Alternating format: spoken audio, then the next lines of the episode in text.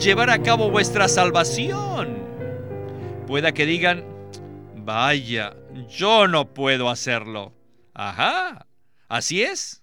Ustedes no pueden hacerlo, pero Él sí puede. Bienvenidos al estudio Vida de la Biblia. La Biblia es la revelación de Cristo como vida. El Señor Jesús dijo, yo soy la vida y he venido para que tengan vida. Los invitamos a que visiten nuestra página de internet radiolsm.com y allí podrán escuchar gratuitamente todos los programas radiales del Estudio Vida. El apóstol Pablo nos exhorta a tomar a Cristo como nuestro modelo. Y en los versículos 5 al 9 del capítulo 2 de Filipenses, Pablo nos presenta este modelo. ¿Cómo podemos nosotros, que somos seres humanos caídos, imitar el modelo de este Cristo tan excelente? En este programa obtendremos una visión muy fresca y nueva de lo que significa imitar a Cristo, en este mensaje especial que se titula Tomar a Cristo como modelo. Y nos alegra que hoy está con nosotros Sterling Bayasi para tener comunión acerca de este tema. Saludos Sterling. Me alegra regresar al programa para participar en este mensaje. Bien, a fin de poner un buen fundamento a lo que el hermano Lee compartirá hoy y también para nuestra comunión, quiero leer los versículos 5 al 9 de Filipenses 2, que dicen lo siguiente. Haya pues en vosotros esta manera de pensar que hubo también en Cristo Jesús, el cual, existiendo en forma de Dios, no estimó el ser igual a Dios como cosa a que aferrarse, sino que se despojó a sí mismo, tomando forma de esclavo, haciéndose semejante a los hombres, y hallado en su porte exterior como hombre, se humilló a sí mismo, haciéndose obediente hasta la muerte y muerte de cruz, por lo cual Dios también le exaltó hasta lo sumo y le dio un nombre que es sobre todo nombre. Con esta lectura bíblica, escuchemos a Witness Lee y el estudio Vida de Filipenses. Los versículos del 5 al 9 nos presentan un modelo. Nos presentan a Cristo como nuestro modelo. Quisiera preguntarles, ¿Es este modelo objetivo o también es subjetivo? En otras palabras, ¿es externo o interno? ¿Dónde está Jesús como modelo para ustedes? ¿En los cielos o dentro de ustedes? Después del versículo 9 hay dos versículos que nos dicen que Él fue exaltado, fue exaltado a la cumbre más alta del universo a donde está Dios mismo. Así que Él es objetivo. Déjenme decirles esto. Si Él fuese solo objetivo, quien está en el tercer cielo, y ahora me exhorta a que lo tome a Él como mi modelo, yo le diría, Señor, no puedo. Tú eres tan exaltado. ¿Cómo puedo tomarte? Y eres tan excelente, pero yo soy un terrible, soy un pequeño mono. ¿Cómo puede este monito imitar al Jesús exaltado? Un hombre tan lleno de gloria. ¿Cómo? No puedo hacerlo. Si él fuera solo objetivo y exaltado en el tercer cielo, muy lejos de nosotros, quien sin embargo nos exhorta que lo tomemos como nuestro modelo y que lo imitemos, sería difícil. Esto es muy, pero muy difícil. De manera que después del versículo 11 está el versículo 12, que nos dice, Por tanto, amados míos, como siempre habéis obedecido, no como en mi presencia solamente, sino mucho más ahora en mi ausencia, llevad a cabo vuestra salvación con temor y temblor. Les digo, estas palabras de llevar a cabo vuestra salvación estas no son lógicas. Siento decírselo, hermano Pablo, pero ¿cómo podría yo llevar a cabo la salvación? Si yo la puedo llevar a cabo, entonces esa ya no sería la salvación. En cuanto yo pueda lograr algo, esa ya no es la salvación. sino que sería el fruto de mis propios esfuerzos. En la primera sección del mensaje, el hermano Lee hizo muchas preguntas cruciales. Sterling, ¿no cree usted lo mismo? Sí, así es. Esta es una palabra acerca de Cristo como modelo. El pensamiento común es que de inmediato tratamos de imitar este modelo o de adoptar cierta manera que corresponda con este modelo. Pero consideremos quién es el modelo. El modelo es el Jesús ascendido y glorificado, a quien Dios exaltó. Su nombre es el nombre supremo. Sabemos por pasajes paralelos de las Escrituras que Él ascendió a la diestra de Dios. Él está entronizado para llevar a cabo la administración divina. Así pues, Cristo en este aspecto es absolutamente trascendente. Él es el maravilloso Dios hombre, perfecto y glorificado. Y nosotros, según la creación, estamos aquí en la tierra como seres humanos. Somos seres caídos y carne de pecado. Nuestro cuerpo es un cuerpo de pecado y de muerte. Sin duda, los creyentes en Cristo fuimos redimidos y regenerados. Tenemos la vida divina en nuestro espíritu regenerado. Pero aún así estamos físicamente en la tierra y en la vieja creación. Entonces, ¿cómo hemos de imitar a tal modelo aquí en la tierra? Bueno, no quiero adelantarme a lo que vendrá más adelante.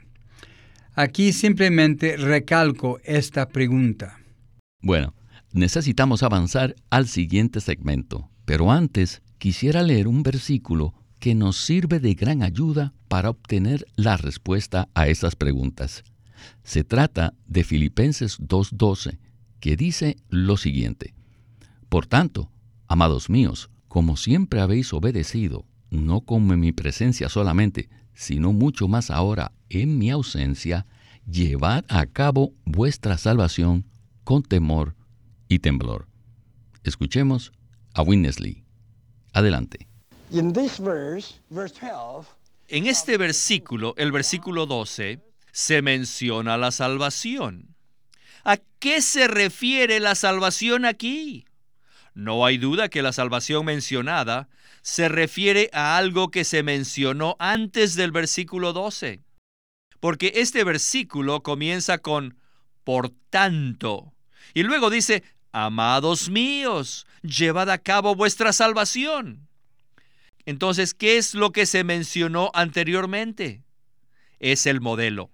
El modelo de Cristo como nuestra salvación. Sin embargo, esta salvación requiere que nosotros la llevemos a cabo es una clase de salvación que necesita que nosotros la llevemos a cabo. Así que basado en que la salvación se refiere al modelo, que es Cristo, ahora, ya que este modelo es nuestra salvación, ¿podría este modelo ser objetivo? Miren, si fuese solo subjetivo, nunca podría ser nuestra salvación. Este modelo es Cristo mismo. Esto quiere decir que Cristo mismo, como nuestro modelo, es nuestra salvación. Pero esta salvación no es la salvación que recibimos, sino la salvación que llevamos a cabo. La salvación que recibimos nos libra de la condenación y es la salvación que ya hemos recibido. Esa salvación no requiere que la llevemos a cabo nosotros, pero esta salvación que se menciona en Filipenses es una salvación más elevada, que va más allá que la de Hechos 16:31, donde dice que si creemos en el Señor Jesús, seremos salvos nosotros y nuestra casa.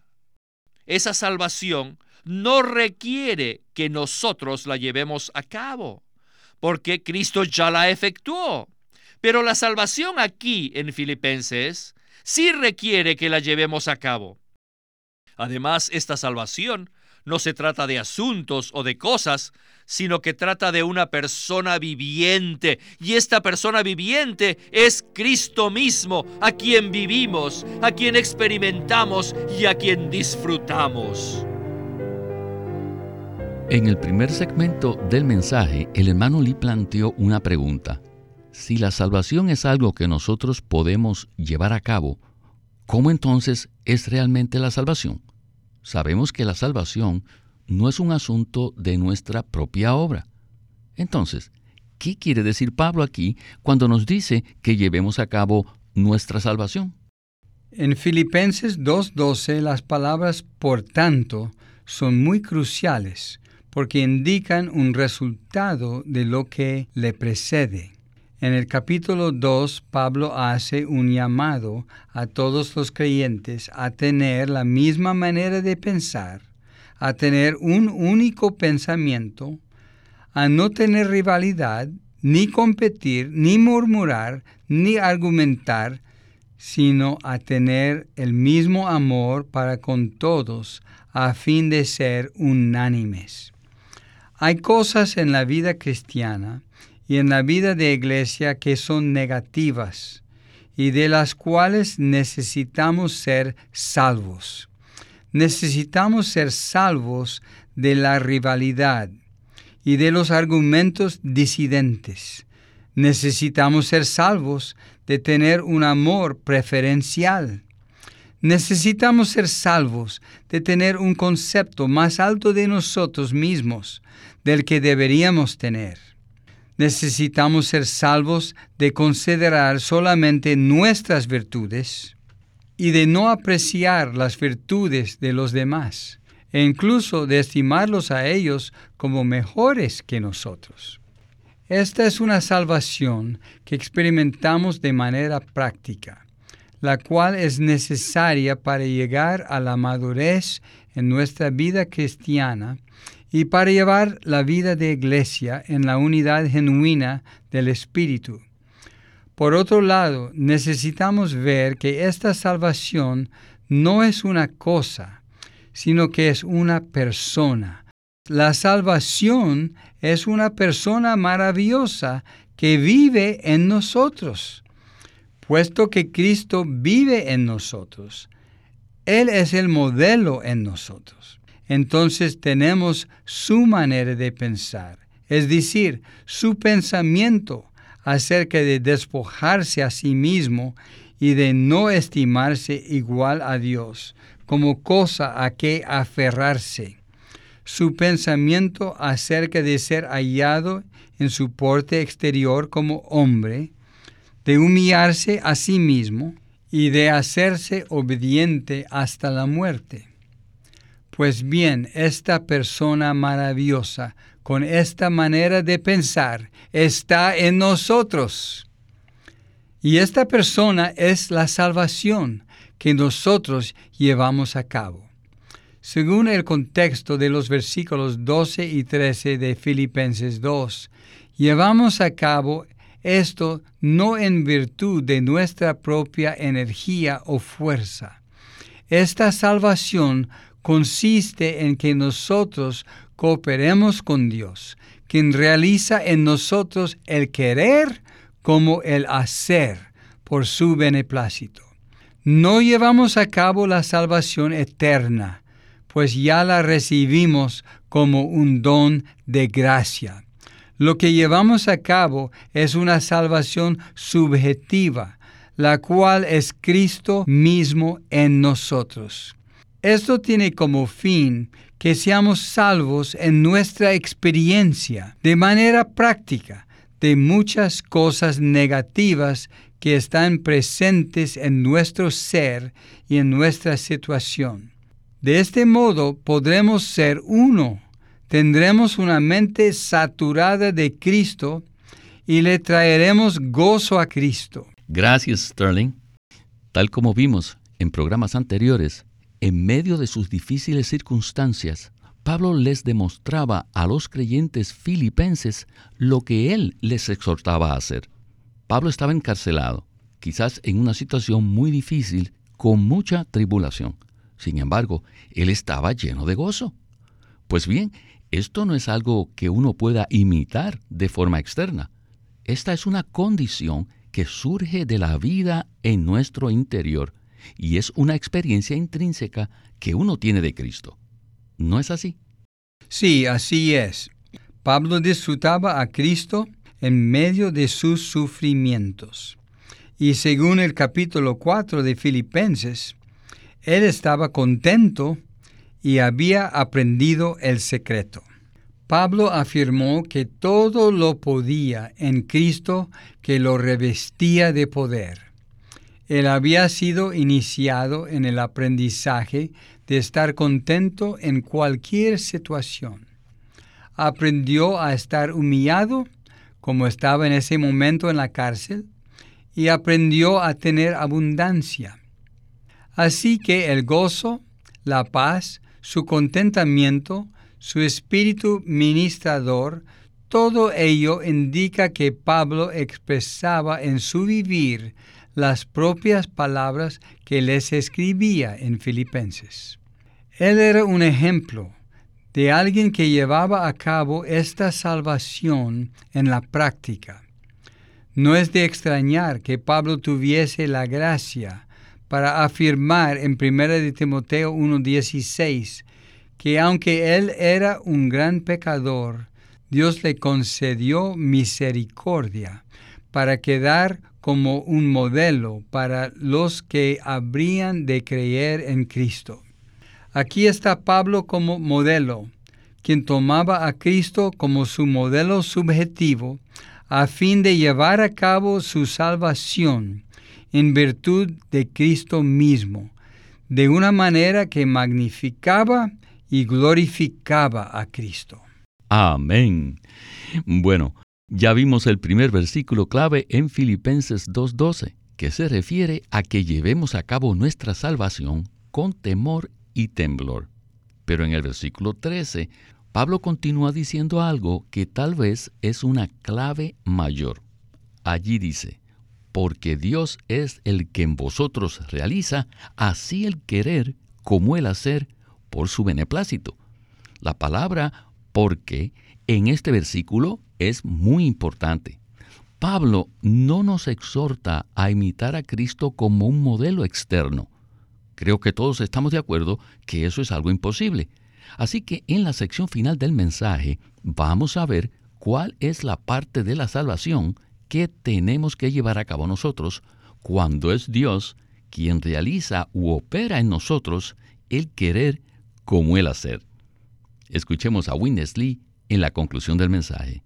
Adelante. El versículo 12 nos dice esto, llevad a cabo vuestra salvación. Pero además tenemos el versículo 13 que dice, porque Dios es el que realiza en el cielo. La palabra porque esta pequeña palabra en la Biblia siempre tiene mucho significado.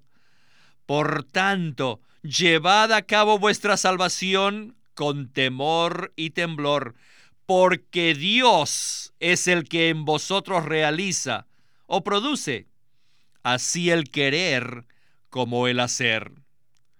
El verbo hacer se refiere a llevar a cabo en el versículo anterior, llevar a cabo vuestra salvación. Pueda que digan, vaya, yo no puedo hacerlo. Ajá, así es. Ustedes no pueden hacerlo, pero Él sí puede. Si ustedes no son capaces de hacerlo, Él sí es capaz porque está ahora mismo dentro de ustedes. Tenemos que llevar a cabo nuestra salvación porque Dios es el que en nosotros realiza el querer por dentro y el hacer por fuera. ¿Es esto algo objetivo o externo? ¿O subjetivo o interno? Aparentemente, y aún doctrinalmente, parece ser objetivo, pero de hecho, y en nuestra experiencia, es algo absolutamente subjetivo. Yo no tengo a un Cristo objetivo como mi modelo, a quien yo tengo que imitar. Ningún mono podría imitar a una persona. No. De hecho, el Cristo que tomamos como modelo no es objetivo, o sea, uno a quien imitamos. No es así. Por eso podemos ver que esta salvación es Dios mismo. Él es el que opera en nosotros para salvarnos. Nosotros debemos llevar a cabo esta salvación, pero no podemos. Sin embargo, Dios, el Dios que es capaz, es el que ahora está operando en nosotros. Él está realizando el querer interiormente y el hacer exteriormente. Entonces, ¿qué? Solo necesitamos cooperar con Él y así lograremos nuestra salvación. Además, debemos saber lo que significa cooperar con Él. Por ejemplo, tomemos la luz o el aire acondicionado que tenemos en este cuarto. ¿Podrían ustedes alumbrar como lo hace la luz? ¿O podrían ustedes refrescar este cuarto como lo hace el aire acondicionado? No, no podemos. Pero hay algo que sí opera, y es la electricidad. Este poder sí puede hacerlo. Pero nosotros necesitamos cooperar, prendiendo el interruptor. Necesitamos prenderlo. Así cooperamos. Aleluya. Él ya ha sido instalado dentro de ustedes. Así como la electricidad ya fue instalada en este edificio, Él está en ustedes. Sin embargo, requiere que nosotros cooperemos con Él. Queridos hermanos, así es como tomamos el modelo. Sin duda, esta es una excelente ilustración. Cuando consideramos estos versículos en contexto, lo que vemos es el modelo de nuestra salvación. Es decir, que esta salvación es realmente Dios mismo que opera en nosotros para salvarnos de una manera diaria y práctica independientemente de nuestras circunstancias. En nosotros mismos no podemos llevar a cabo la salvación, pero Dios sí puede hacerlo. Ahora está operando en nosotros para llevar a cabo esa salvación en nuestro interior. Sin embargo, esto no significa que nosotros no tengamos ninguna responsabilidad en este asunto, ¿verdad? Sin duda, tenemos una clara responsabilidad. Pablo lo afirma en forma enfática en Filipenses 2.12. Llevar a cabo vuestra salvación con temor y temblor. Esto muestra el significado y el peso que tiene esto. Es un mandato apostólico dado por alguien que vivía sujeto a la autoridad de Cristo con el ministerio del Espíritu. Así que no podemos eludir este versículo. Por tanto, debemos decir amén a este versículo. Y luego comprenderemos que no podemos hacer esto sin alguna ayuda. Por eso Pablo introduce una explicación al decir en Filipenses 2.13, porque Dios es el que en nosotros realiza. Dios está operando activamente en nuestro ser interior, pues Pablo dijo, en vosotros. Dios en su operación hace dos cosas. Esto es maravilloso. Primero, Él lleva a cabo el querer por parte de nosotros, de modo que vence nuestra resistencia vence toda desobediencia, toda renuencia y toda pasividad. Cuán maravilloso es que Dios opera en nosotros para hacer que estemos dispuestos a llevar a cabo nuestra propia salvación. Luego, Dios es quien realiza la propia acción de llevar esto a cabo. Así que Dios toma la iniciativa. Él realiza en nosotros la obra que vigoriza y que lleva a cabo todo. Nuestra parte consiste en cooperar y coordinar para ser uno con Dios. Nuestra salvación eterna fue llevada a cabo únicamente por Cristo mediante su muerte y resurrección.